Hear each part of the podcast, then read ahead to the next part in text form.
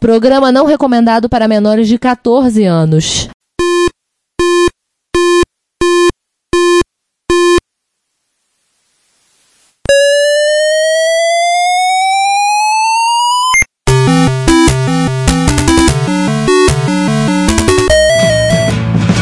We bought it to help with your homework.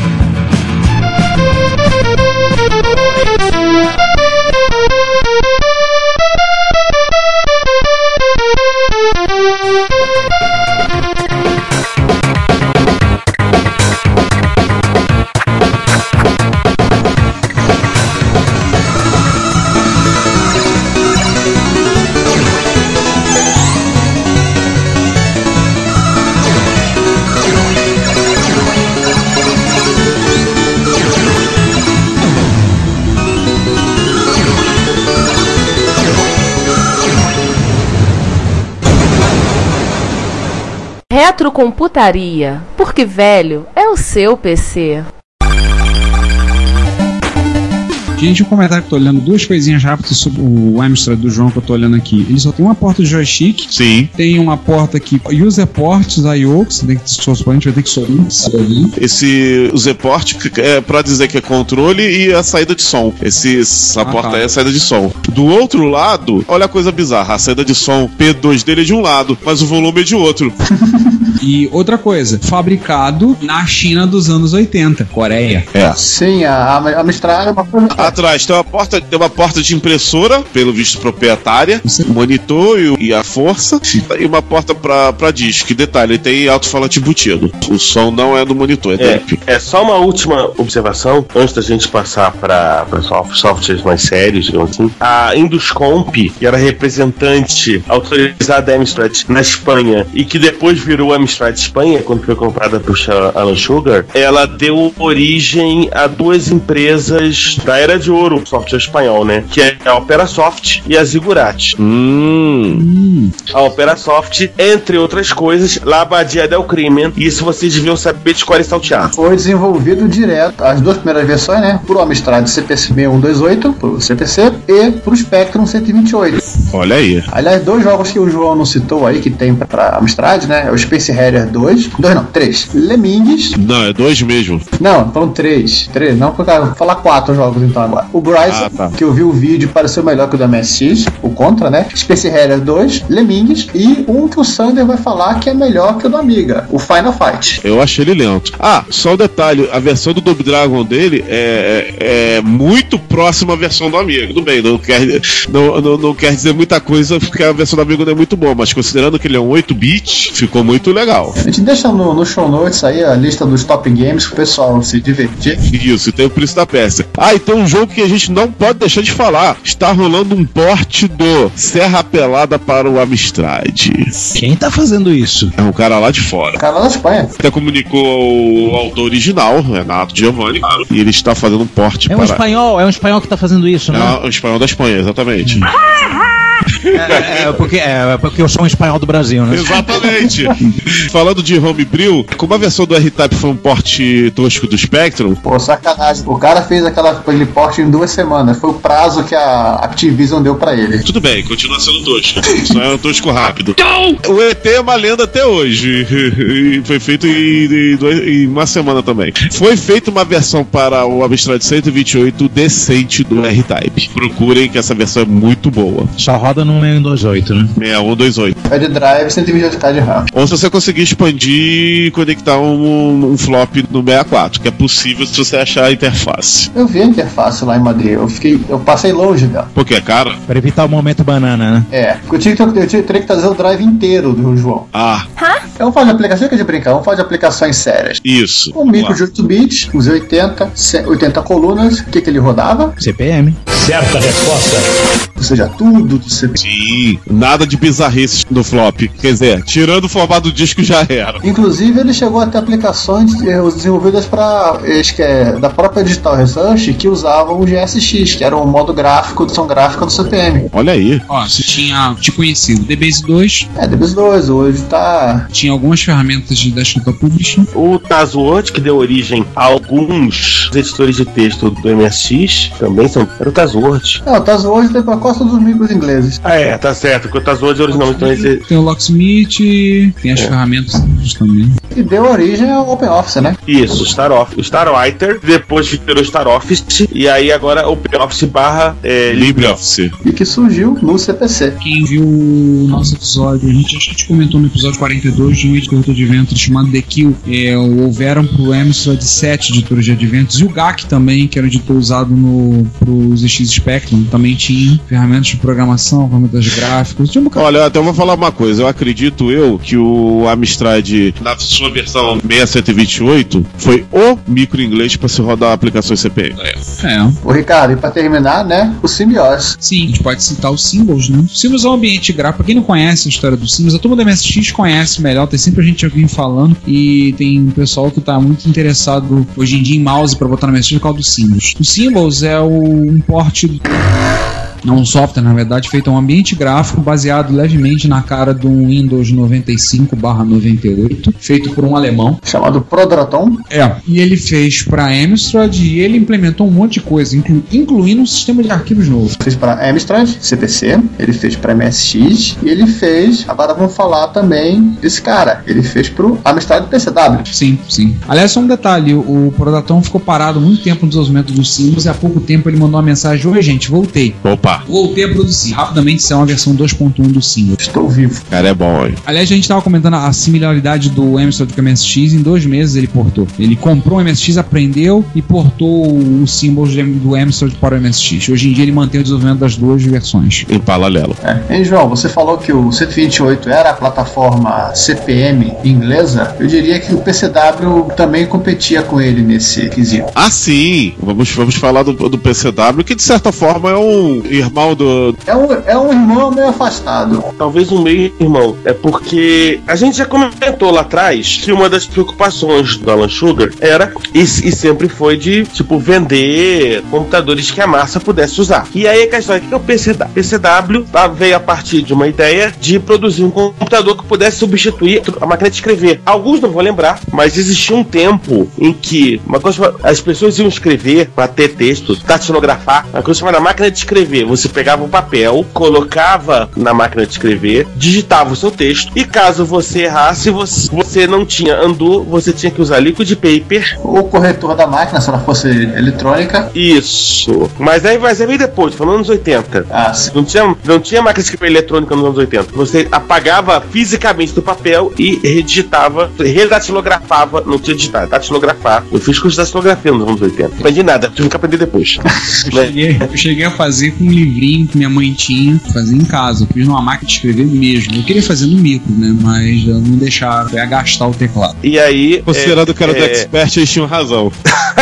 Mas não sabemos disso em 86, né? Então. É... Intenção de mãe. Pois é. E aquela história, precisamos de um computador para substituir a máquina de escrever. Beleza, vamos fazer um computador. Vamos chamar o computador de WPC. Sim, que aliás, César, isso, essa ideia não é exclusiva do senhor Lord Sugar. Isso é uma ideia, até por uma questão de regional. Não, não, não, não veio antes. Eu tô... Aí, se você for comparar, você vai ver, por exemplo, o Canon Cat, do Jeff Haskin. Os Apuro japoneses. Era isso que eu ia falar. Os Apuros, por uma questão regional, os Apuros eram primeiros. Os primeiros da Panasonic e da Sony eram eh, bem começo dos anos 80, 82, Tem 83. uma, uma linha, por exemplo, MSX da Nacho, que é todos eles têm impressora embutida. Exato. Porque eles têm modo de uso. Inclusive, tem um National RS 4500F que tem uma impressora embutida na carcaça. Exatamente. O papel, tem uma chave que ele no modo apurou, outra em MSX e pronto. E vambora. Beleza, aí aquela história. Aí ele chamou os brothers, os, os parceiros de sempre. Os brother da equipe de, de engenharia. Esparsa. Esparsa. Assim, ó, precisamos de um computador que possa ser utilizado para processamento de texto. Beleza. E vamos chamar de WPC. Hoje Processing Computer. Tio, WPC é Woman Police Constabulary. É um acrônimo usado na polícia inglesa para apontar policial feminino.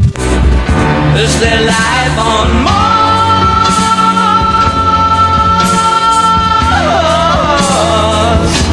É, não dá. Não dá, né? Vai ficar estranho. É, e aí trocaram pra PCW, Personal Computer Word Processor. Ou Joyce, que era a secretária do Alan Sugar na época. Exatamente. Olha lá, ele foi lançado em 85 e é literalmente talvez o produto mais longevo da própria Amstrad. Uau. Até 96, 11 anos. É, O detalhe, ele não era um processador dedicado, ao contrário de certos equipamentos da Wang e outros que era tinha cara de computador com teclado e monitor, mas só fazia uma coisa na vida que era editar texto, não, era um computador completo com sistema operacional que você podia rodar qualquer aplicação de CPM, mas tinha aquele software embutido para edição de texto e ele era vo- gentilmente voltado para edição de texto. Não tinha jail, né? É, não tinha jail. Gente, na Wikipedia diz que ele foi vendido, ele foi de 85 a 98, foram vendidos, segundo a Wikipedia, 8 milhões de máquinas. Dá medo. É aquela coisa, você comprava com tudo, já comprava máquina e já comprava impressora. E deixar aí tudo junta, juntinho lá no, no pacote e você só ia. Diria que esse sim foi o Apple II da Amstrad. Eu não diria que foi o Apple II da, da Amstrad. Sabe por quê? Porque na realidade, a Apple nunca chegou, tirando o 2GS, a Apple nunca chegou a vender um Apple II. Tá, pode ser em termos de tempo, mas a Apple nunca tempo. chegou a vender um, um- Apple II que o cara chegasse em casa e já começasse a trabalhar. Porque essa era a preocupação do Alan Sugar. Um computador que o cara pudesse trabalhar logo que tirasse da caixa. Então era o Macintosh da Amstrad.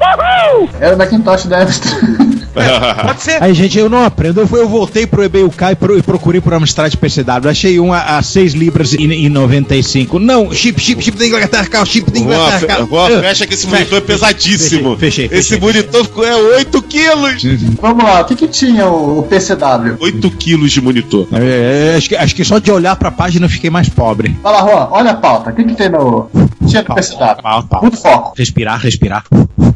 O pessoal tá esperando ainda. 1180 de 4 MHz, 256 ou 512K de RAM, né? Muito, uma bank switch na parada, dois drives de disquete de 3, aquele maluquésimo de 3 polegadas, modo de vídeo de 90 colunas, 700 90? 720 por 256, duas cores, fósforo verde, é um micro profissional mesmo. Sim. Porta serial para ligar um mouse e, e obviamente o teclado. É, e obviamente a porta de impressora, né? Ele vinha com uma. Você comprava ele com um conjunto com uma impressora Margarida, que eu acho que ela vinha junto, você não comprava separada, porque ele não tinha muito, muito propósito separado. E tinha uma entrada para joia, assim, entrada de joystick, chip de som, coisa, isso aí era uma coisa que não tinha na máquina.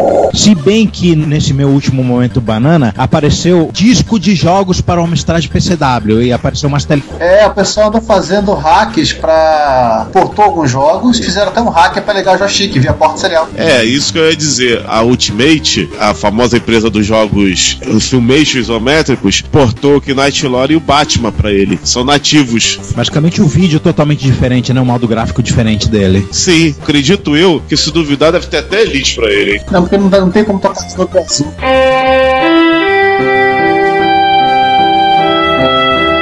Não duvido. É o tipo do jogo que justamente não deve ficar ruim né, nele, nesse vídeo. Exatamente. Em termos de software, que ele trazia o CPM Plus e o LocoScript, o processador de texto da Locomotive, já na ROM. Ou seja, não tem desculpa, tá lá. Outros aplicativos e até linguagens eram fornecidos em dist. Provavelmente uma dessas deve ser o próprio Locomotiva Base. É, o pessoal percebeu que a máquina era, era aberta e começou a fazer planilha, banco de dados, agenda, e foi liberando e vendendo essas soluções separado, né? Por que não, né? Curioso, é um, é um- é um, um computador do qual É, nunca ninguém ouviu falar. Ô, João, a Rigor já vinha com o Malar Basic da, da própria Locomotive Software. Ah! Também apareceu em outros lugares que nós vamos falar depois desse caso que apareceu, né? Mas é óbvio, como botava lá o disquete, você podia rodar. Só tinha uma máquina que não rodava CPM Plus barra LocoScript, mas vamos falar dela depois. É, vamos esperar, vamos continuar falando aí. Os modelos, basicamente, no lançamento, quais foram aí? PCW 8256, que é o Joyce, e o PCW 8512, que é o Joyce Plus, 256, 512K de RAM. E a Schneider vendeu os PCW na Alemanha como Joyce. Eles curtiram o nome. E eles vinham com o LocoScript versão 1. Isso. Depois ainda teve em 87 o PCW 9512, agora com monitor de fósforo branco e com LocoScript 2. Em 1991, eles fizeram upgrades para as linhas modelos 9256 9512 com drives agora Finalmente! De 3,5 como todo mundo, 720k, com a opção de usar uma impressora já extinta da Canon. Sinal dos tempos, né? Aí em 93 eles fizeram uma besteira. Pegaram o o 9256 e fizeram uma versão mais barata, que era o PCW10. Que era o 9256, né? Com a versão mais antiga do LocoScript 1.5 e que não vendeu quase nada. Foi um fracasso e foi rapidamente substituído por um outro modelo. Aliás, uma curiosidade, quem quiser se divertir, vejam o teclado do PCW10. Tô olhando o teclado dele. É o teclado do CPC Plus. Beleza. Cara, agora Né? Cost cut at its best. Só uma curiosidade, eu tô olhando assim, eu acho estranho a impressora em cima do monitor, eu tô achando que é tira, não. A impressora é fixa em cima do monitor. É, Exatamente. Meu Deus do céu, que coisa horrenda.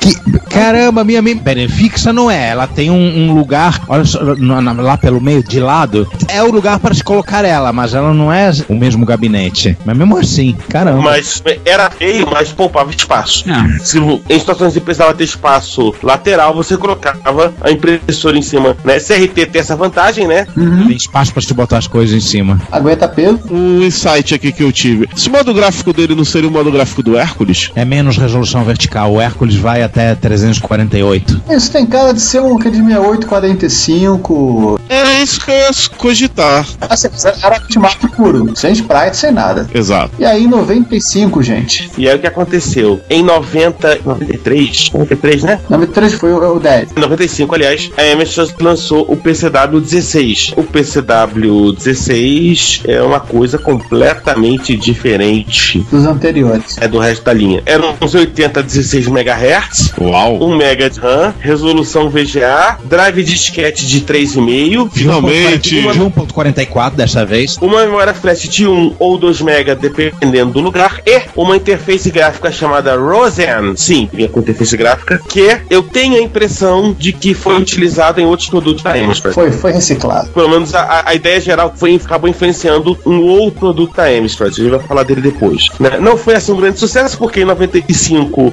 principal concorrente dele, que eram os PC compatíveis, já eram suficientemente baratos, não compensava. mas fica a, né, a ideia. É, assim, em 95, gente, um clone de PC mesmo usado, com a versão do LocoScript MS-DOS, já era muito mais barato e tinha muito mais recurso do que você comprar um PCW. Então esses caras não venderam muito. Parece que tinha unidade até de PCW 16 que foi assim, você encontrava novas lojas inglesas. E aí vem a, a, curiosidade, todas as curiosidades, é que em algum momento do, desse universo, que a gente falou que a Amstrad tinha duas linhas de computadores, né? Alguém lá cogitou unificar o PCW e o CPC num projeto chamado ENT, é o Anode Number 2.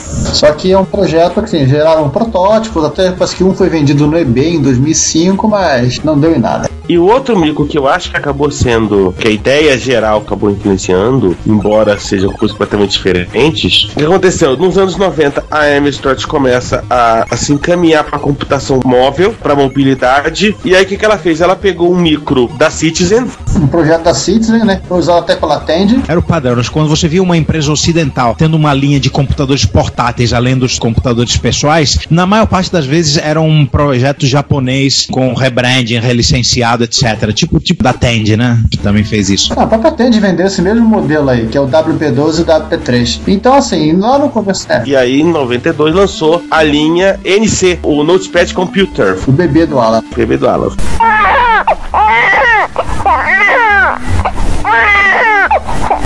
Tem o NC100 de 92 e em 93 os NC150 e NC200. Aliás, nesse momento o meu NC100 resolve aparecer para ver- ouvir a gravação, já que falaram dele. Oi, oi. Giovanni também tem um, né? Eu também tenho um. Nossa, de onde que ele veio, né? Aham. São basicamente esses três são muito parecidos, na verdade, se você for olhar no final das contas. C80, 4 MHz, 64K de memória ou 128K no NC200. Tela LCD, 480 por 64 no 100 no 150 e 480 por 128 no NC200. Porta paralela, PCMC e serial. E acabou. A ROM tem lá calculadora, agente de compromisso, de telefone, uma luz de terminal, o Protest, que é um processador de texto que também já era vendido nos Amstrad CPC, e a coisa mais louca de toda, né? O interpretador de BBC Basic. Do BBC. Inclusive com os comandos de VDU, que é o do BBC. Nossa. Em Z80, né? Que ele, é- que era nativo de 6502. Pois é, é o caminho contrário. Funciona com quatro pilhas AA, que dá mais ou menos uma semana de uso, que eu consegui constatar aqui. Ou mas você pode também utilizar uma fonte externa de 6 volts, só lembrando que os ingleses são malucos e invertem a polaridade. Não, os japoneses também. Você tem um 200, né, né César? Eu- O meu tem também. Ah, eles também fizeram o 200. O 200 ele, ele tem uma carinha mais notebook, tem um drive de disquete 3 3,5, não 3 polegadas. Eles acrescentaram ainda da cara do notebook, né, de clamshell e tudo mais, com um programa que é uma planilha de cálculo. E a grande curiosidade é nosso personagem volta a aparecer aqui, né, que coube o Alan Sugar escreveu a primeira sessão do manual, né, César? A primeira página, o manual foi ele que escreveu. Inclusive, na, na carta que ele escreve, quando, quando o cara recebia um NC100, ele dizia: Eu tenho vergonha de dizer que, como presidente de uma das maiores fabricantes de computadores da Europa, eu nunca consegui usar um computador.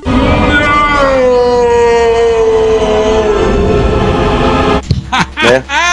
É sério, né? O cara escreveu isso no manual do computador? Sim. Escreveu, terceiro parágrafo. E olha, eu consegui usar esse. Vou ler terceiro parágrafo em inglês. Por favor, perdoe minha pronúncia. É pedância? Alguém vai reclamar? Porque tem sempre alguém reclamando desse podcast da nossa pronúncia de alguma coisa. Eu vou comentar em inglês porque eu acho que explica, eu não diria apenas o NC, mas eu acho que toda a lógica de como o Alan Sugar construiu computadores. Ou por que, que ele construiu computadores. Yes, I'm embarrassed to say that, as the chairman of one of Europe's largest manufacturers of computers, I have never been able to use one. A while ago, I called a meeting with some of my engineering staff and explained that I wanted us to make a simple to use computer. I explained that I am not interested in knowing what's inside the machine and what the specifications of the machine is. I just wanted a machine that is simple to operate and understand it. E aí, como resultado disso, veio o NC. Isso. Mas eu acho que isso tá correndo em toda a linha Amstrad, se for olhar no final das contas. A questão da simplicidade, tipo, da pessoa não precisar fazer muito esforço para usar o computador. E aí vai desde a venda do. Já viu com monitor, já cabo só. E integrado. até a ideia de você fazer um computador é baseado em produção de texto, que é o que as pessoas realmente faziam em termos de texto, coisas sérias, ali no, no meio dos anos 80 e início dos anos 90, com computador, no final das contas. Hoje o grosso é processamento de texto, né? É, É, hoje mas se usa processamento de texto. Usa-se muito mais o, o processador de texto do que planilha. Ou... Então, isso eu acho que parágrafo, eu acho que ele- essa carta, aliás, eu acho que ela explica, ela é quase um resumo de toda a trajetória do Alan Sugar entre os computadores. Mas enfim, vamos passar pra frente. Agora a gente volta um pouquinho no tempo pra fazer a alegria do João, né, João? É, já que estamos falando de ou da trajetória dele, falar de um ponto importante da trajetória da Ó. Amstrad, né? Quando ela pegou e pisou na cabeça dos maior concorrente. Ou coisa do tipo. Lembrar que a Sinclair tava no auge, mas era um mercado, como já comentamos, extremamente volátil, as coisas eram muito rápidas. Se uma empresa cometesse um erro, ela perderia muito dinheiro e podia ter um problema muito sério. E a Sinclair cometeu três erros: o C5, o carro elétrico, a TV 80, que era aquela televisãozinha portátil com tubo CRT, era portátil de bolso, e o Sinclair QL. Desculpa quem gosta do Sinclair QL, mas sim, ele, é um- ele foi um mico, pelo menos na época. Todas as três pessoas que nos acompanham, que É. tem Sinclair QL, mas Sinclair QL é uma bomba. Alguns iam querer te bater com o Sinclair QL, cuidado. Te fazer comer um- uma fitinha de microdrive, cuidado, não. Mas aconteceu. O que, que aconteceu? A Sinclair quebrou. Então, tava numa situação financeira muito desfavorável. E aí chegou a Amstrad em- no ano de 1986. E, bem, chega pra cá. É, do 10 real. É, do The Hell do um. Do Mariola e um Choquito comprou a Sinclair. Para desespero dos sinclairistas mais fanáticos. É. Só que ele não matou a marca Sinclair e não matou os micros. Vamos fazer dinheiro. Com afinal- exceção de um. O Kelly. Sinclair QL, aquela bomba, Mas foi devidamente enterrado. Mas também se não matasse o QL, achou estranho, né? Ele ia Pois morrer é. sozinho. E ele pegou, lança- lançaram dois novos modelos do Spectrum, lançaram o mais dois e o mais três, ambos com cara de MTZ CPC, visto que eles têm o mais dois tinha um cassete embutido na carcaça e o mais três tem um microdrive. É, O mais dois ficou com cara de 464 e o mais três com cara de 6128. O mais dois teve três revisões, uma revisão que saiu cinza e outras em gabinetes pretos, e com os devidos equipamentos que nós já tínhamos citado, colocado na carcaça. Não havia muita diferença do Touch Rack, o ZX Spectrum 128. Não havia muita diferença dele, e tiraram a linha de montagem da Inglaterra para baratear custos, e aí jogaram a linha de montagem para Ásia, Hong Kong e Taiwan, que junto com a Coreia eram a China de hoje em dia, faz o papel da China. E a gente vai voltar a esse assunto melhor no futuro. Quando a gente for falar da Sinclair. É, quando vou falar melhor da Sinclair, mas basicamente eles tiveram essa situação. Então, ainda foi produzido durante um tempo, eu não lembro até quando. Até 92, se não falha a memória. 92 no fabricado e daí por diante dançou-se. É. Só um adendo aí, a especificação do hardware em si ela não mudou em nada do último Spectrum da Sinclair para a série já Amstrad. Mudou assim alguma- alguns recursos de mapeamento de, de página de RAM e ROM que só fizeram dar problema com jogos que eram mal programados para isso. E Y fala que é incompatibilidade. E a, a grande curiosidade é assim, a Sinclair como continua existindo como empresa, né? Todo o Spectrum ele fala Sinclair em todos os lados, até o momento que você abre o gabinete e você lê um Amstrad na placa-mãe. Na tela de boot aparece Amstrad também. É, esses são os únicos lugares que aparecem, na placa-mãe e na tela de boot. Pois é. De clone de PC, nós já comentamos que a Emerson andou, ela fez o PC 1512, uma passagem muito rápida, que era o PC 1640, XTs, que era um XTs, com possibilidade de rodar CPM também, roda tinha a opção de rodar o Gen da Digital Research, impressionante, tava, tava com CPM. Aliás, uma coisa, quem foi que deu essa ideia de ficar dando número pra Emerson? Foi quem? A IBM? acho que o consultor da IBM que deu as ideias pra eles. Mas os deles fazem sentido, né? O PC1 tem 512k de RAM e o PC1 com 640k de RAM. Ah. Faz algum sentido. É, os códigos deles eram mais inteligíveis. Aí depois ela teve o PPC 512 e o PPC 640. O PPC provavelmente de Portable Personal Computer. Vinha com uma mochila de transporte. primeiro portátil da Amstrad e ator coadjuvante no filme Brilho Eterno de uma Mente Sem Lembranças. Alguém aqui viu esse filme? É com aquele cara que faz careta lá. Bite my shiny metal ass. Eu Jim acho. Carrey. Em resumo, só o Giovanni viu. Não, ele aparece, aparece como curiosidade. Ô João, basicamente, você fica meia hora no Tumblr, alguém solta um gif de Brilho eternamente sem lembrança. Ai, caramba! E Geralmundo Michel Gondry também fez muita coisa legal depois. Essa máquina era baseada no NEC V30, ou seja, era um XT, rodava MS-DOS ou DR-DOS, tinha uma bolsa de transporte e o mais assustador, podia operar com pilha 10 pilhas médias. E vocês achando que botar pilha no teclado do PC Júnior era uma coisa fudeda. E não é, não, Não, é pilha eu- A, não. É o barrilzão. Não, não é o barrilzão imenso. É o grande, mas É, a são média. 10, 10, 10, 10 trojobas daquelas. Só, só, só aquilo já devia ser metade do peso da máquina. Ele tinha mais pilhas médias do, do que aquele Pegasus, aquele carrinho de controle remoto. Ah, vocês. Se eu não me engano, o Pegasus era 6 ou 8. Uma coisa curiosa desse micro aí é que assim, ele se fechava todo numa caixinha. Você abaixava o LCD e o teclado você girava e tapava. Ele ficava com, com uma aparência de uma de um Tupperware e cabia na mochila. Acabei de botar o link aí. Além do mais, temos o Amstrad PC20, que era bege, e o Sinclair PC200 preto. Pera aí. E aí, momento volta da picaretagem. Exatamente, no momento lá, na mesma placa do, do Portable PC, ah, vamos falar, foi produzido o PC20 ou PC200 com a cara de Atari ST, o Amiga. O PC20 ele saiu com a marca Amstrad em bege e o PC200 saiu com a marca Sinclair preto. Aliás, foi a grande frustração dos espanhóis que achavam que havia um mega ultra super Spectrum e de repente o que eles receberam na- nas lojas foi um XT que ligava na televisão. Pois Concepção é. parecida com aquela da Commodore USA, né? Era um, era um PC chumbrega com cara de gabinete de Commodore. E a última investida deles no- na linha dos clones foi o Mega PC 386SX, que era um computador, um PC, um AT386SX com um Mega Drive embutido. Uma placa ISA. Tinha uma tampinha que você, uma tampa móvel trocar entre a parte para colocar o cartucho, os joysticks e a parte com o drive disquete. Você vai lá, vira, coloca. Ora é um Mega Drive, ora é um AT386SX. Um abraço pro Alfredo Henrique, nosso amigo que sonha ter um desses. Sim, pra fazer companhia com o Teradrive dele.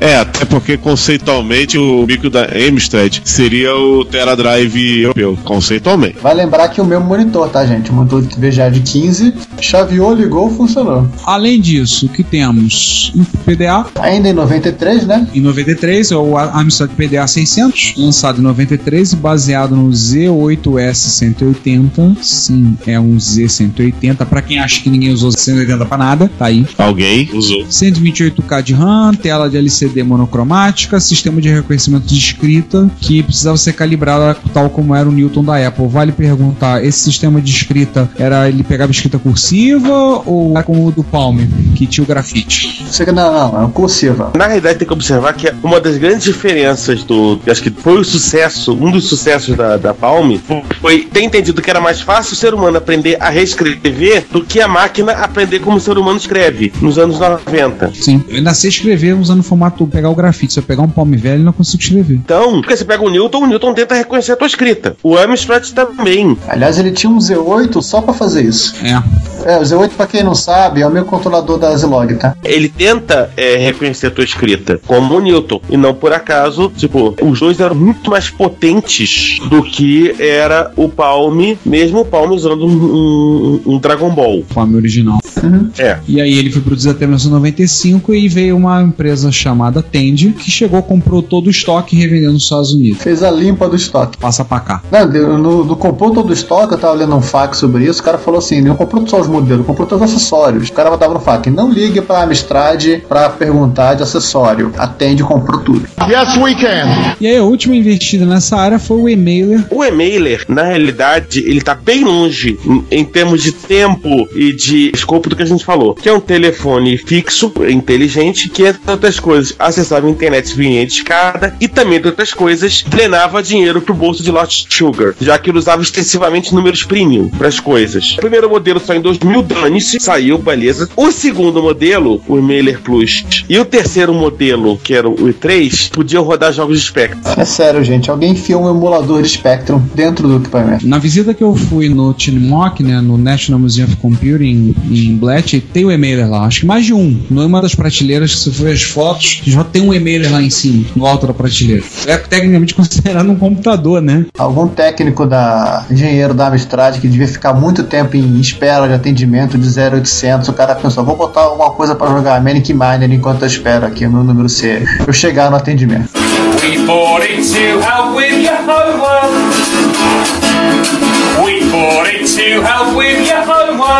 E pronto, e a gente volta, particularmente depois né, do Pempaz não ter sido um grande sucesso. A Amstrad começou a vender set-top box para TV satélite. Foi o e... caminho da Thomson. Isso, acabou saindo por esse caminho. E hoje, a Amstrad continua existindo. A Amstrad hoje é uma subsidiária da British Sky Broadcasting e vende set-top box da Sky que é Sky inglesa, e da Sky Itália. Eu acho que eles chegaram a vender pra Espanha também. Aliás, uma coisinha, eu já tenho um tempo, eu tava numa loja de itens pro doméstico e eu vi um aparelho que parecia um aquecedor de mamadeira ou coisa do tipo e tava lá, Emerson. Eu tirei uma foto. Você acha que é um aparelho talvez mais antigo, né? Porque hoje eles só fazem isso. A Amstrad hoje em dia só vendem, são fornecedores da Sky inglesa. Não confundir com a Sky brasileira, que não é o mesmo dono. É o mesmo nome, mas não é o mesmo dono. Eles não usam aquela modelo pra fazer propaganda. Não, eles não usam, né? Lá na Inglaterra e na, na Europa é o Rupert Murdoch, no Brasil é a Liberty Global, que nos Estados Unidos e no resto do continente latino-americano usa o nome DirecTV. Oh,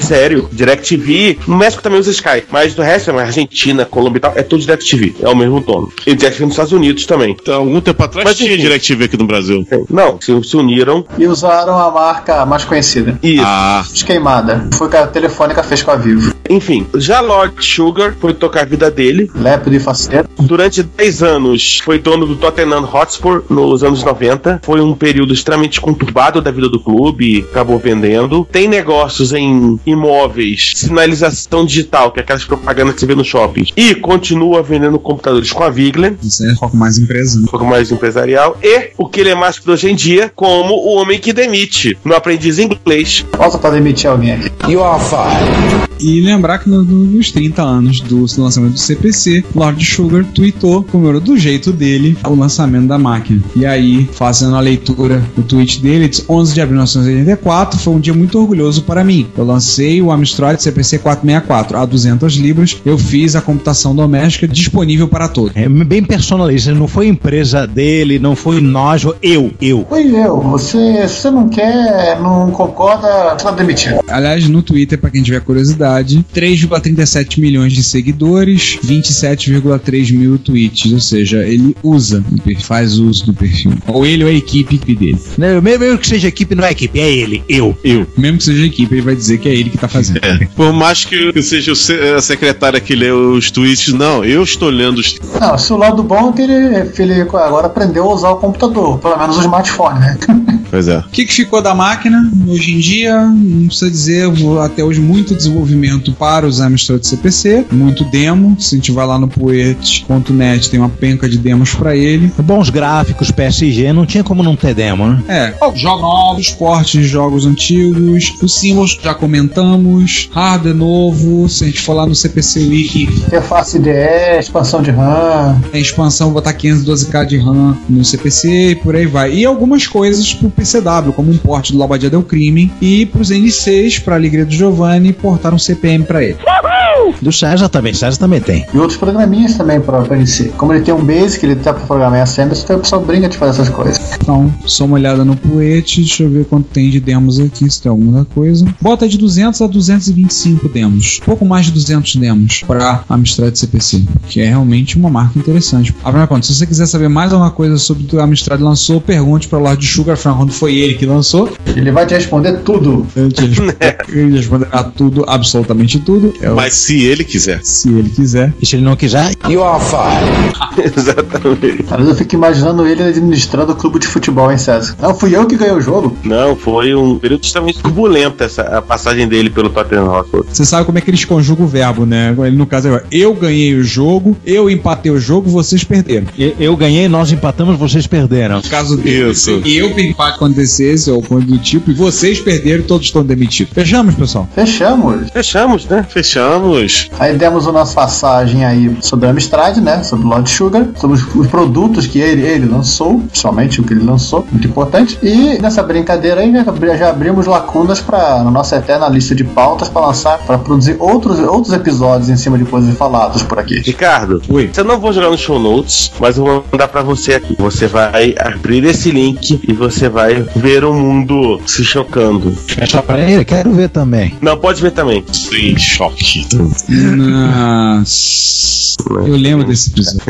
Eu vi esse a aparição do Brian Cox e do Alan Shaw no episódio. Ah, eu lembro desse episódio. Agora eu tô lembrando que ele apareceu. Eu lembro que eu vi esse episódio e falou. Ah, e ele é, ele assiste Doctor Who há mais de 40 Não, anos. é, na realidade ele Ele quis é dizer o seguinte: quis não, Who ele- voltou porque eu permiti. Não, não, na verdade ele é um grande fã do, do, do, do, do doutor, inclusive ele ensinou tudo que ele sabe ao doutor. Não, olha, o que ele Ao falou? doutor foi ele que. É, Tenho assistido Doctor Who por mais de 40 anos e fiquei muito impressionado. Ficou muito feliz quando eles se aproximaram de mim para fazer uma aparição rápida. É uma honra aparecer num um programa tão icônico, sem contar que isso me deu créditos com os meus netos.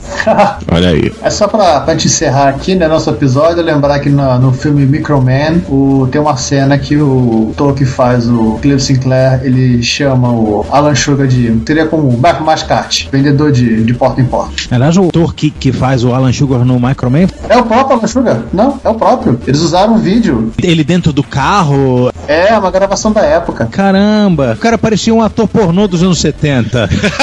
Eu- eu- eu- Opa! que beleza! sério, não tem maior pinta. É, Cara, eu ia dizer isso do ator, mas, pô, acabou que acidentalmente estou dizendo dele próprio. Você está demitido, mano. You are fired. Você nem, nem, nem tem questão, né? Não- Acho melhor que depois dessa a gente vai embora e a gente ser demitido.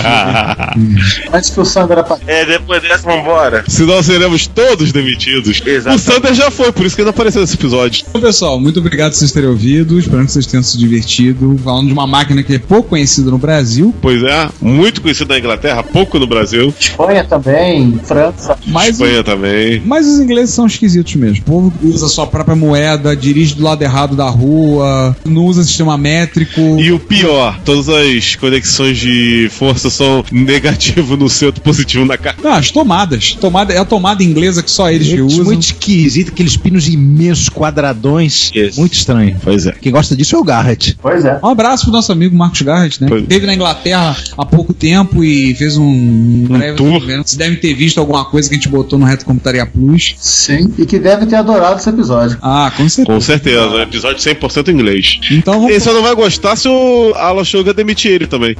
vamos, vamos, vamos sair de fininho, vamos lá tomar o chá. Vamos agora encerrar o episódio. Vamos tomar uma chávena de chá e a gente se vê no 47. É isso, pessoal. Até mais. Exatamente. Tchau, pessoal. Até o próximo. Fui. Pessoal, um grande abraço e até a próxima. Se a gente não for demitido, é claro. Tchau. Bom, eu acho que. Tem sala de reunião hoje? Não, não tem, né? Já foi semana passada. Enfim, tchau. Até mais aí, gente. Eu vou pegar o chá. Até mais. Retrocomputaria. Vale por um bifinho. Bom dia, boa tarde, boa noite. Bem-vindos à leitura de comentários e e-mails e outras missivas do episódio 46. A mesa hoje é pentagonal. Estamos aqui eu, Juan Carlos Castro. E eu, Ricardo Pinheiro. Eu, Sander Souza. Eu, João Cláudio Fidelis. E eu, Giovanni Nunes, aqui na última ponta do Pentágono que estamos invocando o capeta, ou coisa parecida. Não, a gente não tá instalando ainda. Eu não sei. Tamo não? Ah, que droga. Né? Pois é. A gente está instalado numa nanopeb do TI-99. Ah, é. Isso é legal. Eu comecei a fuçar a Assembler de 9900, só que eu, não- eu não rodei Assembler nenhum, tô fazendo tudo isso, coisas só no papel, ideias de chamar rotinas. Aí comecei a conversar sobre mecanismo de chamar rotinas lá na Atari Age, tem um tópico lá todo cheio de, de ideias malucas. Meu Deus! Tá vendo, gente? Vocês ficam ouvindo o podcast, tá vendo como é que isso acaba? A gente faz um episódio do TMS 9900 TI 99, olha o que vai acontecer. Cuidado? Vocês podem acabar assim. E o que a galera comentou, bom, começando na parte A, o Jonathan da Silva Santos, que por coincidência no episódio anterior tinha falado que o que mais gostava era dossiê, e o que aparece logo em seguida para ele, mais um dossiê. Ah, diz Mais ele, um olha dossiê. Opa, dossiê. Ele... É, ele falou, "Ó, opa, que coincidência feliz, no último post comentei que meus episódios preferidos eram os sociês. É, um dossiê francês. É, deve ser. É quase um soufflé. Em contrapartida, o segundo post aqui, o Giovanni pode ler, né? Ah, eu ele. Tá, vamos lá. Eu aproveitei para citar que a gente falou isso na, na nossa sessão de efeméride sobre o Flash Starfighter. Eu lembrei ao pessoal aqui que o louco fez essa versão, a versão desse jogo para Windows, para ser com Windows. Você pode baixar aí e, inclusive, se você entrar lá, você vai ver que o cara fez a máquina. Nossa. É uma história muito divertida, porque assim, o, protó o protótipo da máquina nunca teve nada, né? Era só uma, uma caixa. Mas ele Isso. conseguiu pegar o vídeo, o filme, começou, tirou fotos e literalmente ele reconstruiu a caixa. E aliás, esses caras têm outras reconstruções, tanto de, de software quanto de do case da máquina de arcade de outros jogos fictícios de arcade de filme. Eles têm o bispo da batalha? Tem. Ah! Eles, será que eles têm o Tron? Eles têm o do Tron. Mas o Tron é fictício. Eles têm Space Paranoid, que é do Tron. Uau. Mas o, o Tron é fictício. Saiu o Tron oficial em arcade. Não, tô falando de Space Paranoid. Ah, tá. Space Paranoid, ok. Quem leu o terceiro comentário? Seja eu, tá aqui, ó. É do Daniel Campos. Não, é do Arthur Gustavo. Que parece o Daniel. O Daniel não é careca. Ao menos não ainda. Não se Você passa. vai falar. Não usa cavanhaque. Porra, igualzinho o Daniel, né? Só que não. Muito igual o Daniel, né? Assim, é a maior semelhança que tem o óculos, mas tudo bem. Ô, Sander, continua usando o óculos do Sam Fisher aí. Arthur Gustavo, Arthur Gustavo. Para quem gosta de jogos retrô, nem tão retrô assim, o Wings Commander 3 é de graça na Origin, é um bom jeito de relembrar a infância. Ah, é um boa dica. comentário- É uma dica mais do que comentário, mas aí dá o continuado, a continuação aqui, né? É Ricardo, Ricardo. Pinheira, Ricardo Pinheira aqui. E o Sander irá dizer, irá dizer que esse jogo vale a pena por causa de uma atriz pornô, Ginger Lynn Rock. Você não colocou o sobrenome. É o sobrenome, Ginger Lynn Rocks, tá? Que, que faz uma personagem no Wings Commander 3. Eu comprei esse jogo por causa dela. Só teve uma pena aí que, claro, né, pô, ela não contracenava com o ator principal lá. Não tinha as cenas com o ator É, principal. Luciana invadindo a gravação pra, pra cobrir o Sanders de porrada em É, 3, não. 2, 1. Só os três cachações aqui no pescoço. E sim, Porra, Sander, você queria que o Winter Commander 3 fosse um jogo pornô? não agora- precisava ser um jogo pornô, mas ele podia ter assim uns easter eggs, tipo tem o, o Grand Theft Auto, né? E enquanto o Sander se recupera das porradas que ele tomou, Não. Ricardo, você continua aí. É, o que eu falei, né, no comentário. Sim, ele sempre cita isso quando a gente fala da série em comando. Alguém, por favor, corta-lhe a cabeça. Pois é, não, e o detalhe é que você cita isso como WC. Quando eu cito isso no Wings Commander Commander 3, eu vou pro WC. Eu deveria mandar você pro WC porque não é o Wing Commander, é o Wing Commander. Wing Commander. Cortem ali as duas cabeças agora. Pois é, cara, tá errado, não é Wing, é, tem que ser Wings. São duas asas, né? Uma só. Você já tentou voar com uma asa só? Eu não entendi o que ele falou. Neste exato Ele não tem momento. asa pra tentar voar, né? Não, mas nesse exato momento, o Nazi Grama invade a, a gravação e dá um tiro no Sander. Thank you. A nave é espacial, não precisa ter asa. É verdade. Precisa pra estabilizar. Não o Estabilizar é pra onde? estabilizar. Pra estabilizar o que, ô cabeça? No espaço não tem ar. Pô, até tá aí uma boa questão, né, cara? Por que, que as naves de Star Wars, principalmente, por exemplo, a asa X tem quatro asas? Pra que isso? Pra colocar o armamento na ponta e pra voar em atmosfera. Ai, caramba! Ah, tá tudo bem, É, mas tá aí. É, tá aí, verdade. É um bom argumento. Giovanni, você ele acabou de destruir um mito na cabeça do Sandro que ele tinha quase 30 anos. Parabéns. Não, não, não, não. Pior mito que tem ainda é do Indiana Jones e os Caçadores da Arca Perdida. O sentido do Indiana Jones estar naquela aventura é nula. Qual dela? pararam pra analisar isso? né? Indiana Jones e os Caçadores da Arca Perdida. Qual foi o sentido dos indianos do Indiana contra os nazistas? Ele queria fazer com que os nazistas não encontrassem a arca. O que, que ele fez? Ele foi lá e encontrou a arca. Quando ele encontrou a arca, os nazistas encontraram ele. Logo, os nazistas encontraram a arca. Antes de conversa, o título original do filme é The Lost Raiders. Não tem É. Indiana Jones nem nada. Os caçadores. Raiders of the Lost Ark. Só isso. Isso, obrigado. Caçadores da Arca. Perdida. Não tem Indiana Jones nesse. E como tem mais de uma pessoa caçando a arca perdida, então são os caçadores. Aí Nazi Grammar agora invade novamente e dá mais um a- arrodo na parede. Mas era um enfim. Jones. Logo ele acabou tendo a fama. Isso aí, aí o Indi... cara, o sentido do Indiana tá ali é zero. Vamos voltar pro trilho, né? O Porque primeiro a, a- filme sequer tem Indiana Jones também, tá? Só o segundo tem. E só pra, só pra responder o que o Arthur falou, Wing Commander 3, sim, já é considerado um jogo retro, porque ele foi lançado para o 3DO. Oi, oi. Videogame que foi lançado 3D, ó. em Só uma coisa, 1993. Eu fiz ver esse negócio do Wing Commander o 3. Arquilha. Só uma coisa, se eu fui ver o negócio do Wing Commander 3, a Origin disponibiliza os jogos clássicos dela, antigos, durante um período de tempo para você baixar. Então você tem que baixar um aplicativo da própria Origin, botar na sua máquina, e aí você pode descer o jogo, instalar e rodar dentro desse aplicativo, tipo uma máquina virtual, onde você vai rodar o jogo dentro. O Wing Commander 3 ficou disponibilizado durante um período de tempo, acho que foram em torno de 20 dias ou um mês, sei lá. Por ocasião que vocês estiverem ouvindo esse comentário, já não está mais disponível. Deverá ter outro lá disponível no lugar. Ou seja, se você estiver vendo agora, já era. Já Mas se você é uma, uma pessoa diligente, escuta o podcast e lê os comentários do podcast à medida que eles acontecem, você naturalmente já teve a oportunidade de pegar. Então você vai no site um L da esquina e roda com dois votos. Pronto. O Arthur Gustavo né, comentou a questão da atriz, boa referência a pesquisar, e o Juan encerrou comentando. O Arthur Gustavo ficou interessado né, no negócio da atriz, né? Não imagino porquê. Aí eu disse: dou apoio, adquirir conhecimento eleva o ser humano, ou pelo menos uma parte dele. E sim, voltando ao, nosso to- ao assunto desse podcast, né? Seguindo com os comentários, o Fábio Bellavenuto, ele escreveu que, e aí galera, meu primeiro comentário, mas estou ouvindo, ouvindo os podcasts há, há um tempo. Fui mencionado de novo, o que é uma honra. Parabéns a todos e vou tirar foto do CP300 Jader com as gambas. Pra quem não se lembra, a adaptação e o mapeamento da pinagem da, do slot alienígena que a Prológica enfiou no, no CP300. E ele botou a interface de HD para funcionar no dito cujo. Sim, exatamente. Isso é impressionante, pra ser bem exemplo. Pois é. E daí temos um comentário de Buana Gessel. Esse, uma curiosidade do TMS 9900 é que ele usava tecnologia bipolar e 2L, Injector Injector Logic, enquanto a maioria de seus concorrentes era MOS. Já o TMS 9995 era NMOS e incluía 256 bytes de RAM internamente. Outro processador com registradores virtuais apontado com registrador W era o Transputer da Inman. O Transputer eu trabalhei com, com Transputer na época na Pod, alguma coisa com Transputer. Nos anos 90, um grupo tentou criar um processador livre chamado Freedom CPU e a primeira versão era fortemente inspirada no TMS 9900. Depois o projeto mudou bastante quando outras pessoas assumiram a liderança. Muitos consideram o TMS 430 como uma implementação moderna do TMS 9900. Eu acho mais parecido com o PDP-11, mas realmente existem algumas semelhanças. Já quanto ao TI 994A, o mestre Excel discorre que o TI 994A foi um dos micros mais populares para o sistema UCSD depois da Apple e talvez do 6. O UCSD era o.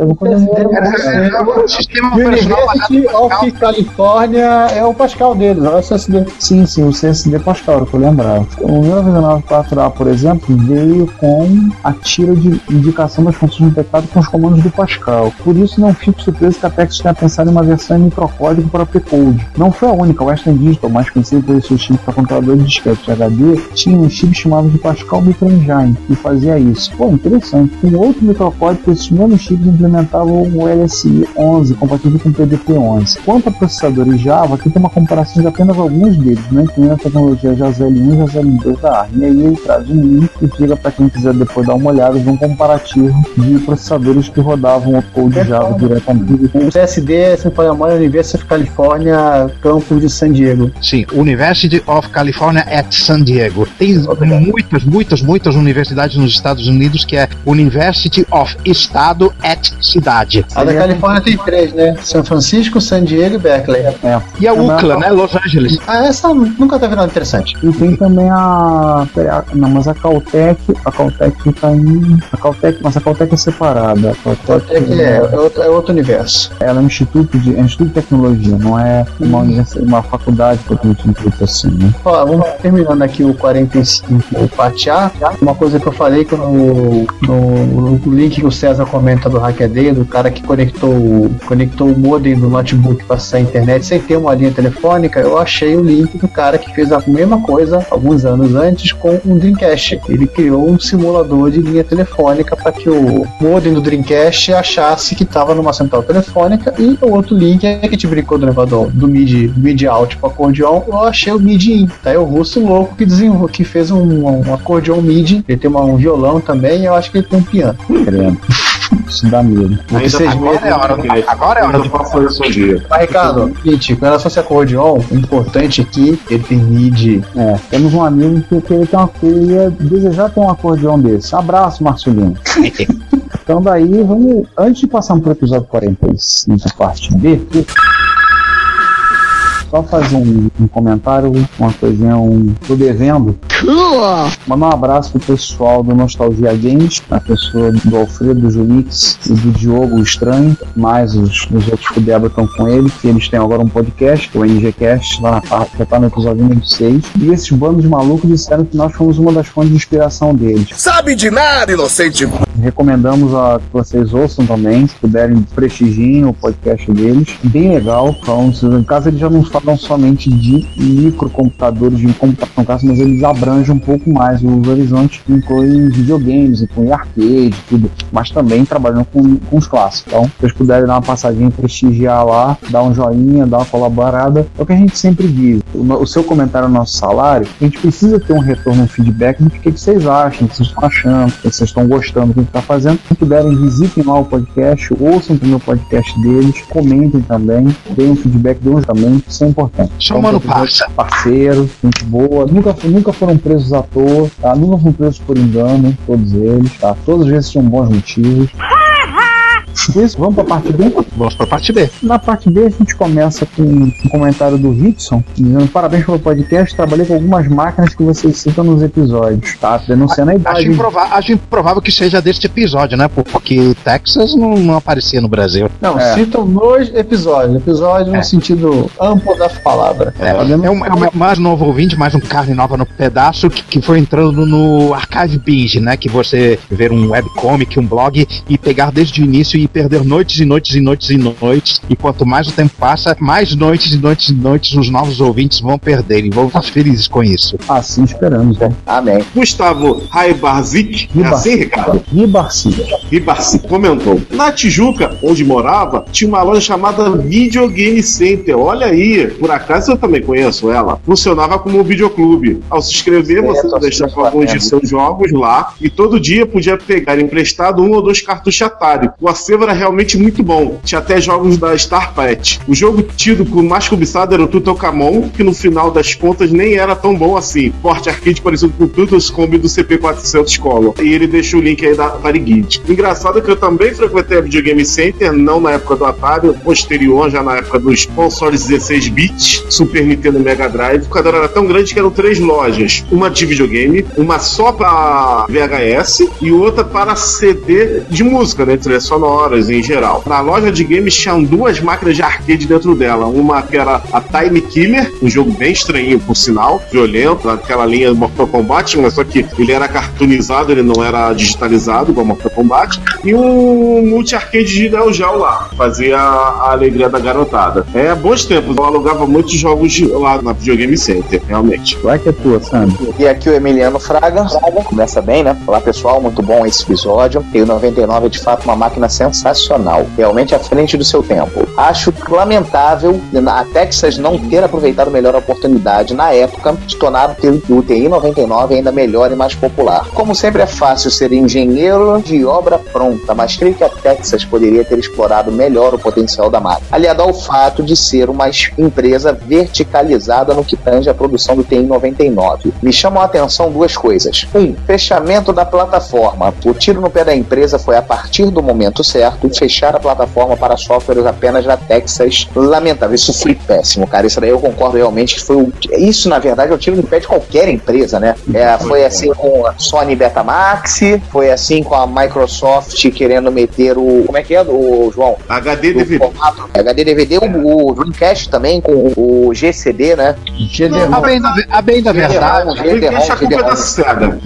é bem da verdade, gente, esse negócio da Texas fechar aconteceu lá nos estertores finais, quando a plataforma já estava moribunda. Foram só alguns dos badges que saíram desse jeito. Na verdade, na verdade, então foi o tiro de misericórdia, né? É, pô, Aliás, é, eu vou falar um fechamento de plataforma que foi. Quer dizer, foi nocivo só pra ela, né? É o caso do PS2, da IBM. Ah, com certeza. Essa história já foi debulhada a fundo com o nosso mestre. Flash Vasconcelos. Perfeitamente. Essa é uma história que já foi cantada em verso e prosa. Já voltamos, já falamos desse assunto em mais de um episódio. Então recomendamos episódios, Será lavado em pedra. episódios 13, 41 e 44. E seguindo a engenharia de obra falou isso sem consultar a lista, hein? Foi de memória. Isso é verdade no podcast, né? A gente acaba gravando. Mas vamos lá, dando continuação aqui, número 2 das grandes questões da Mil, né? O número 2 faltou memória. Já comentei com o Giovanni, acho. Faltou memória do computador, tá? Faltou memória, já comentei com o Giovanni, acho que isso foi uma falha. é, a máquina não ter saído com um banco de RAM adicional. E não apenas os 200 bytes mais VRAM, 256 bytes mais VRAM. Os 256 bytes eram de uso específico como espaço dos registradores e as diversas áreas de trabalho disponível para o processador. Portanto, uma memória RAM propriamente dita fazia falta. Nem que fosse 2 kilobytes a um 2 kilobytezinhos. Ia fazendo 256 bytes específicos mais VRAM mais 2 kilobytes. Dessa forma, o TI 99 teria condição de implementar sistema multitarefa doméstico bem antes de tudo o que havia sido feito. Por essas questões, apesar de ser revolucionária enquanto máquina, arquitetura, etc., era falha enquanto produto, por isso acabou perdendo para o concorrente tecnicamente inferior, muito inferior, né? O VIC-20, e, posterior- e posteriormente foi imolado pelo C64, eu diria até sodomizado. Ah, pervertido. Pô, mas não é, cara? Querer, querer colocar lado a lado TI 99 64, isso aí foi uma sodomização. Mas enfim, o potencial do TI 99 e TMS ficam evidentes nas encarnações posteriores, que acrescentam, que acrescentam mais recursos ao espetacular processador de 16 bits. Um grande abraço parabéns pelos impagáveis momentos para ser nossa. Desse jeito, Carlos Alberto Nóbrega vai contratar o Sander.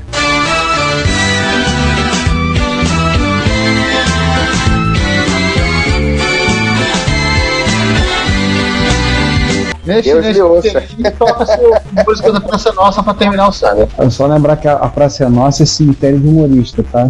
Ixi, Vai cara, pra eu já, lá. tô com, eu, já tô com o pezinho, eu já tô com o pezinho na cova mesmo, hein? Então com isso aí, fechamos os comentários do episódio 45. Temos alguma coisa a acrescentar, gente? Algum comentário, alguma coisa além do que já falamos? Temos comentário de que o Juan é o feliz possuidor de toda a coleção de softwares do TI 99 que se resume a quantos softwares, Juan? Não tem a conta certa. Cara, o, o TI não é Aquarius. Tinha uma, uma quantidade muito, muito maior de, de jogos pra ele.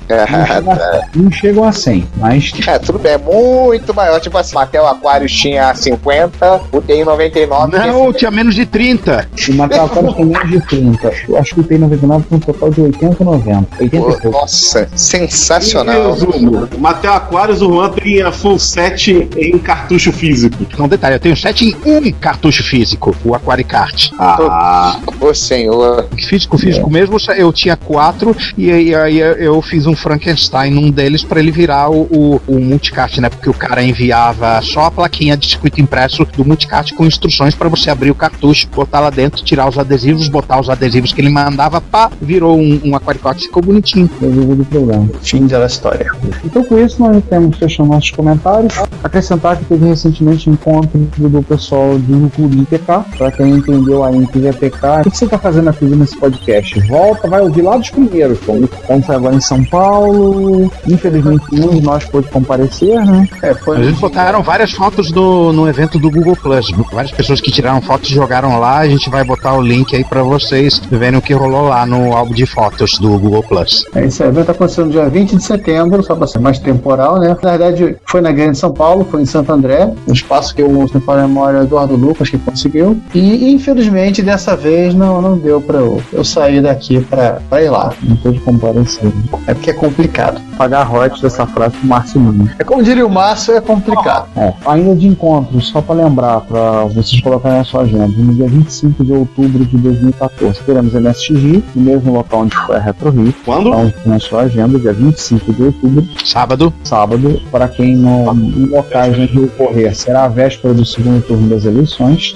Uia. Vai ser MSX Rio, o local é o mesmo. E E teremos no dia, a princípio, não sei se mais algum outro até lá, mas no dia, nos dias 20 a 23 de novembro, teremos um encontro de usuários de MSX tradicionalíssimo, encontro de Jaú, na simpática e quente e seca cidade de Jaú, interior de São Paulo, onde serão quatro dias de muita fudebagem, muita abobrinha, muita coisa engraçada acontecendo, muita diversão. E MSX também, né? Não necessariamente nessa Também mesma MSX. também. De 20 a 23 de novembro, é isso? Isso, quinta, sexta, sábado e domingo. Gente, se os astros se alinharem como eu imagino, eu vou estar de férias nesse período. Olha, férias!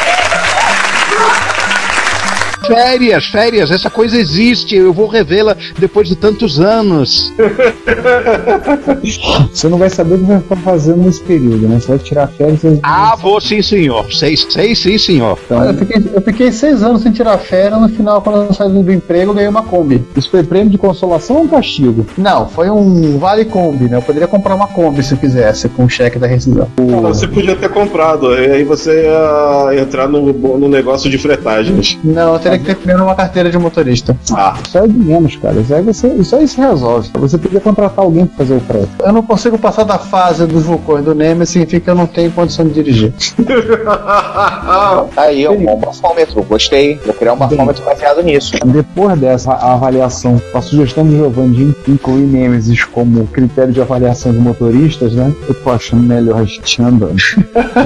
Eu que também não tenho carteira de motorista, vou andando a pé. Olha só, eu, eu, são eu, você e o Adolf Hitler, sem carteira de motorista até agora. Porra, não, não, mas pelo menos eu não sou vegetariano. João também não tem carteira, tem carteira? era Não. isso que eu ia dizer, eu também ainda não tenho carteira de motorista. Quem vai dar carona pra gente? então? César Cardoso, eu tenho dúvida. Tem? Tem. Tem. É, mas o Márcio, por Peraí, exemplo, ele dirige, ele dirige. Tem carteira não, a gente não pode confirmar. Ah, sim, sim, sim, claro. Peraí, quer dizer que daqui de quem tá gravando, só quem tem porte de arma sou eu e Sander. E o É, Kim? dois. Não, e eu tenho porte de arma dupla, né? Ai. Eu tenho Ah, é? arma de eu tenho tenho arma de porte e arma de transporte. Who the hell are you? Eu tenho a moto e tenho o carro. Ou seja, ele pode matar duplamente. Ele pode se matar e matar alguém. matar. Ô, Sandra, não fica feliz não, porque o Kim tem carteira de motorista. Não quer dizer tá nada. brincando. Isso me deprime, cara. Tem que sacanagem. Não, isso não é sério, isso não é sério. Como é que ele passou no psicotécnico? Porra, cara. Não, não é possível, não é possível. Isso daí, isso daí eu só acredito vendo. Ô, Sander, Detran de São Paulo. Você, Sandra, você tem certeza que você quer ficar eh, numa distância pequena o suficiente para poder testemunhar o Kim dirigindo? Tem certeza disso? Não, não, acredito vendo a habilitação. Nunca na minha vida eu vou sentar num banco ao lado do Kim como carona. Não, ele pode ter de moto, você vai de carona. Bite my shiny metal ass. Não, ele tem de carro e eu tenho a foto da habilitação dele. Quando eu descobri isso, eu fiz questão de pegar e tirar uma foto. Gente, Eu nem acreditar se você só falasse. Ricardo, eu Ricardo, acredito que nunca mais eu vou em São Paulo. Ricardo, com a comprovação que o Detran de São Paulo não é sério. É a comprovação que o Detran de São Paulo tem sérios problemas. Ou tem algum bug no sistema deles. Ou terceira opção, a galera lá tá aceitando doações, se é que vocês me entendem. Não, sim, claro. Essa é a, essa é a mais provável. Vamos, pessoal. Ó, vamos fechar então? Vamos. Então, a todos vocês que nos ouviram nesse papo recente não foram demitidos ao gente falar da Emerson, nosso muito obrigado. Aguardamos seus comentários. Queremos que vocês retornem para o episódio 47, que posso dizer para vocês adiantar apenas que Será daqui a 15 dias. é, que virá daqui a 15 dias vocês vão gostar. Eu espero que sim, pelo menos eu gostei de editar esse episódio e acho que é só isso. Mais uma coisa falar não. Comentem, mandem sinais de fumaça. Obrigado a quem Twitter, obrigado inclusive vai um comentário nosso amigo Elias Ecosiuk lá, de, lá do Rio Grande do Sul, tá sempre retweetando notícias de recomputaria, post, tá sempre mandando pelo Twitter, sempre comentando. Obrigado ao também ao Thiago Pesenge, que também vem, vem se manifestado via Twitter, conversado com a gente, algumas vezes perguntando algumas coisas, do não falta. A gente tem outros canais, a gente só fala dos comentários, mas é porque a gente não recebe e-mail, não recebe, recebe alguns tweets e outros meios, então a gente agradece todos que têm ouvido, têm participado de alguma forma, têm colaborado com a gente. Nosso muito obrigado. E chega de eu falar. Olha, vou embora. Fui, fui. Eu já tinha ido, mas vou de novo. Tchau. Ainda tá pé. Então, até mais, gente. Até daqui a 15 dias e vamos bater no Sunday. Tchau, tchau. Valeu, fui. O que, que é o seu sempre o último a apanhar? Ai, doeu. Foi. Se você quer enviar um comentário, crítico construtivo, elogio ou colaborar com as erratas deste episódio, não hesite. Faça. Você pode falar conosco através do Twitter, no usuário arroba retrocomputaria, pelo e-mail retrocomputaria.gmail.com ou colocando comentários no post desse episódio em www.retrocomputaria.com.br. Lembre-se sempre do que dizemos. Seu comentário é o nosso salário. Muito obrigado e nos vemos no próximo podcast.